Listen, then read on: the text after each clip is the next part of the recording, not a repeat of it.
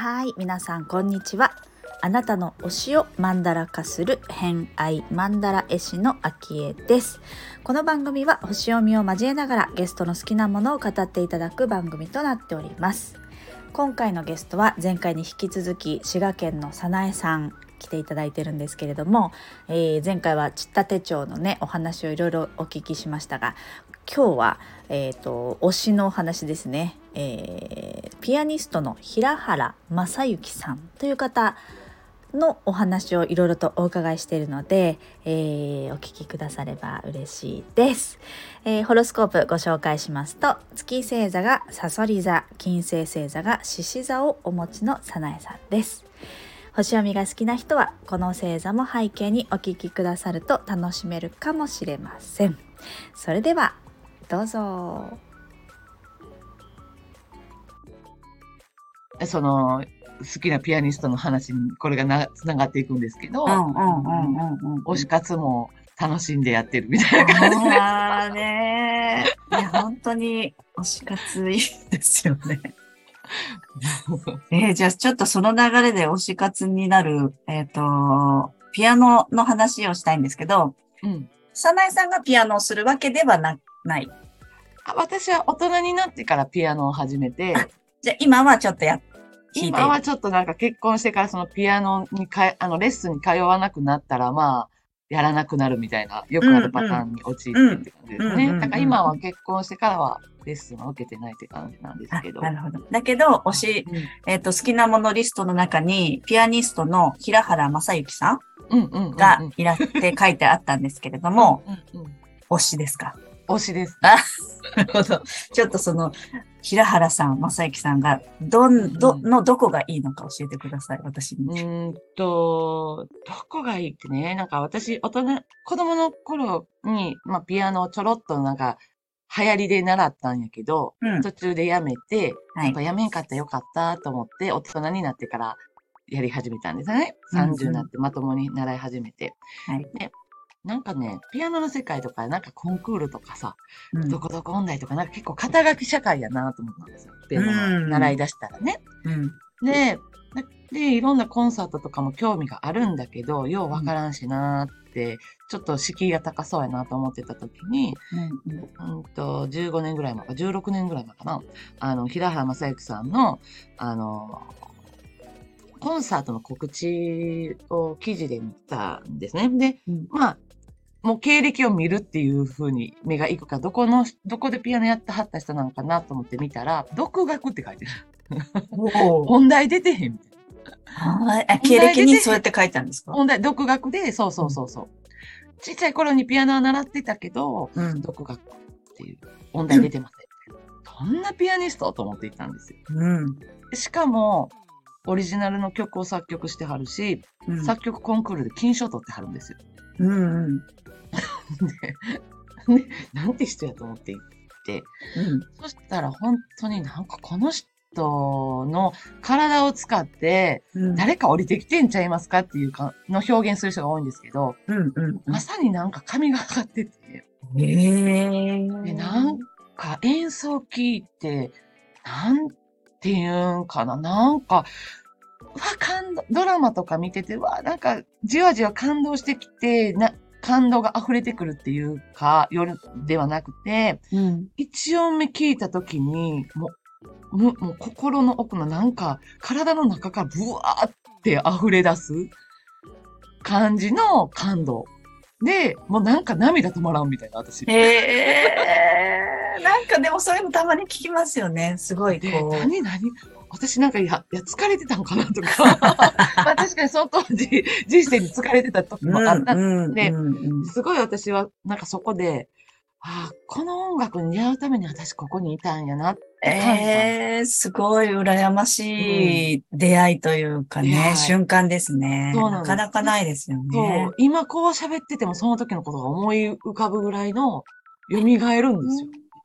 16年ぐらい経ってます。で、その時がまあ彼はね、デビューして5年目ぐらいだったんだけども、うんうん。もう一瞬にて、してハマり、みたいな。で、なんかコンサートがあるたびに行くんだけど、毎回最高なんですよ。うんうんうん。いや、毎回今回で、今までで一番良かったよねって、本人も言わはるし、うん。ファンである私たちも、今日が最高よねっていう。なんかそんな演奏会ってまあないんじゃないかなっていう感じが。うんうんうんもうそれは16年前から聞き始めて、うんうんうんと、平原さん自体とも結構お話しして近しい感じになったああ、そうそうそうそう。あの、はいね。はい。もう平原正幸って言わへんみたいな。平原正幸さんとは言ってなくて、うんうん。もうファンはみんなマー君って呼んでるんですよ。マーク。うんめっちゃアイドルみたいじゃないですか。そうそうそうそう。そうそうそうそう、マー君、マー君って言って、うん。うんですね。うんうん。じゃあそのコンサート終わるたびに、ちょっとお話ししたりとか、今日うんのはこうだったね、みたいなまあまあ、そうそうね。そうです、そうです。ごご本人もこう、なんて言うんでしょう、憑依型とか、こう、降りてきてなんかこう、ひ引かされてるというか、そうですね聞いてるときはちょっと、感覚的にはそうねうんうんうんうんうん超えてる感じ。超えてはる感じなんでしょうかね。うん。なんかそ、の、最初に作曲されたっていうのも、うん。音が降りてきて、うんそ。れを譜面に変えて出したっていう。ええー。そよ。なんかまあ自動書記っていう感じ。へえ。うんあでもずっとやってるんですもんね。ピアノもね。でもそう、独学って言ってましたもんね。ちっちゃい頃から。そのこん、そう、ちっちゃい頃はお姉ちゃんが習っているから、うん。一緒に習ってたけど、8歳までは、ぐらいまではやってたけど、うん。その後は、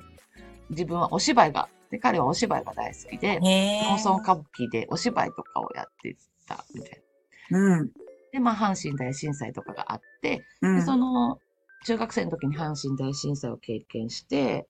で、その、阪神大震災復興コンクールかな？なんかそういう阪神大震災のなんか絡みのコンクールの作曲、作曲部門にエントリーをしたのが、その時に降りてきた曲を出した。で、その時にいた、その場にいた人に、あなたはその音楽の道で生きていった方がいい、世に出た方がいいって言われて、そこからピアノを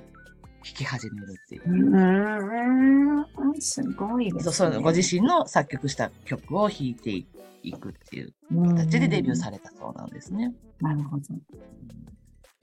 まあ、そんなマークの好きなところは、まあ、あの、一音目でこう感動したっていうのがあると思うんですけど、うんうんまあ、そこから多う分、んその人自身とか、その曲が好きとかあると思うんですけど、うんうんうんうんどこが一番惹かれるポイントですかそう。早苗さん的にでいいですね。ね。なんやろう、もう全部が好きやから、なんか、す そう、その、ピアノで、ピアノ弾いてる時と弾いてない時の、まあ、ギャップも激しいんだけど、なんか、ああ。もう激しいけど、なんやろな。なんやろ、もう本当に全てが、もうじゃあ奏でる音楽だけというよりうんは、そのマー君人となりもね、や自体が。っぱり、うんうん。人となりもやっぱりもう音楽に真摯に常に向き合ってうん。姿もそうだし、やっぱストイックに、ね ストイックなんですよね、なんか。なんか、うん、音楽の、うん、いろいろ本番前はこうして自分を整えて出すとかっていうのもすごくされてるし、うんうん。うん、なんか音楽以外の生き方もすごいま、真面目というか、真面目、うん自分と似てる感じではない。似てる感じではないかうんうんうんな。うんへー気になりますよね。なんかこう、そういうこうアーティストって呼ばれるような人って、多分こう活動の方方とご本人の方の、そこの、なんて言うんでしょう、差、差というか、うんうんうん。そこも魅力だったりとかする人多いですよね。うんうん。なん、か、その、いろいろなピアピアニストさんがいて、私も好きなピア、他にも、あの、マー君以外にも聞き、あのコンサート行くピアニストさんもいるんだけども、うんうん。最初その、そその、その他大勢、その他あるピアニストさんとマークも同じ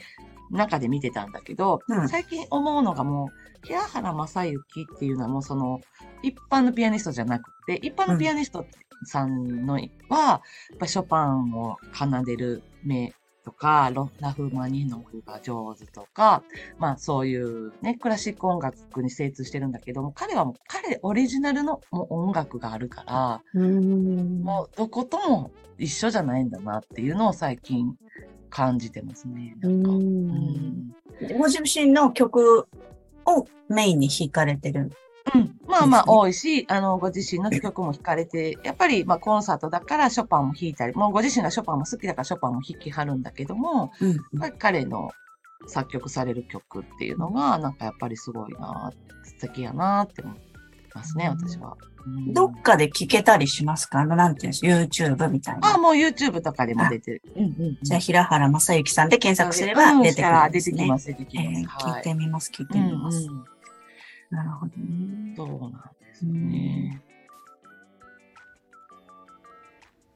はいということで今回の「偏愛マンダラジオ」いかがだったでしょうか、えー今回は推しのお話をたっぷり聞かせていただいたんですけれども推しになったきっかけっていうのがこうねドーンっていうこう感動体験すごく強い感動体験がきっかけだったっていうことなんですけれども皆さんは感動体験すごくこうねよくね稲妻が走ったとかあのーそういうすごく印象的な体験感動したことってありますかね？なんか私この話を聞いた後自分はそんな体験したことあるかなって思って振り返ってみたんですけどなかったんですよね 全然まあ思い出せないだけなのかもでも思い出せないってことは多分そこまで強い心象が残ったことってなかったのかななんて思ってうん、いるんですよね。まあ、みんながみんなやっぱりそういうのはあるものじゃないだろうなって思いながらでも強く印象に残ったものって、まあ、潜在意識の中ではあるものが、ね、自分が意識してないだけでこうキャッチできてないだけであるのかもしれないしそうなんか子どもの頃どうだっただろうとかまあ、よくね原体験で8歳までとかこの小学校の低学年ぐらいまでの体験ってこう潜在意識下にあったりとかするっていう言いますけれども、まあ、星の話をすると天体でいうと月っていう天体が0歳から7歳まで育まれる時期っていうことで、まあ、それこそねこう幼少期のえー環境だったりとか出会った体験だったりとかっていうのがその後の人生にすごくね強く影響していくよとか言いますけどね、うん。まあ、そういうあんまり私的にはこう記憶がないまま。しかもなんか今でこそこうやってね偏愛マンダラみたいなマンダラを書いたり、えーこういう人ですこういうことが大好きですみたいな感じでお話できる人になってますけど、うん、30歳とか子供が生まれるまでぐらいは特に何者でもない人だったんですよね。本当に特に好きなものがないだからすごいオタクの人に憧れがあってそこまで強く思えるものがある人ってすごいいいなっていつも思っているタイプだったんですよね。うん、まやっぱり子供が生まれたっていうのがきっかけで、えーもうちょっと辿っていくと子供が生まれたことによって、まあ、今までにない体験ができたりっていうのもあるんですけどどっちかっていうとねこう人のつながりができてきた時期だったんじゃないかなってすごく思います。割と私一人が好きでなるべくこう人と関わりたくないタイプの人だったんですよね。でもやっぱりこう子供を育てるって一人じゃもちろんできないし家族の協力もあるけれどもこうそのママ友とよ俗に言われるもの、まあ、あのすごくあの親友になる友達で出会ったそれこそ広島で出会ってるんですけど、まあ、彼女の存在がすごく大きかったし、まあ、そこから、えーのコミュニティだったりとか、まあ、引っ越してきて学校に入ってそのコミュニティだったりとかっていう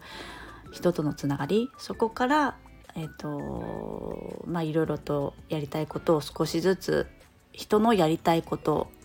を応援してるうちに自分もなんかややりたくなってみたいな流れに流れて今があるみたいなところがあるなーってすごく思ったんですよね。だからこの人とのつながりしかもそのつながった人のやってることをこうね応援するなんかねやりた自分にやりたいことがない時ってそれで頑張ってる人を応援するっていうことまあ推し活ですよね今考えたら、まあ、そういうことをしているうちにこうやっぱりねエネルギーをもらって刺激をもらってこう徐々に徐々に自分の欲が出てくるっていうことがあったなってすごく感じたりしています。うんまあ、行動するのが大事なのかなと、まあ、行動しないと感動体験って味わう機会が絶対ないのでちょっと気になったらやってみる。気になったらやってみるっていう繰り返しでこう少しずつつながって、えー感動体験につながっていくんじゃないかななんて、うん、なんか最近そうねメモを取ることは行動とか do とかそういうキーワードがすごい出てくるので、まあ、そこに今フォーカスが当たってるんだろうなってなので私はこうドーンっていうすごく強い感動をするような体験はしてないんですけどこう小さな感動体験をこう積み重ねるタイプなんですかね。うんここ最近で一番感動した体験の大きめのやつってやっぱりこうね iPad に出会ったことなんですよね。iPad はもう本当に私の人生を変えてくれた魔法の板なんですけどもうねゲットしてからはもう無双状態でめちゃくちゃ使って書きまくってっていう体験がここ最近は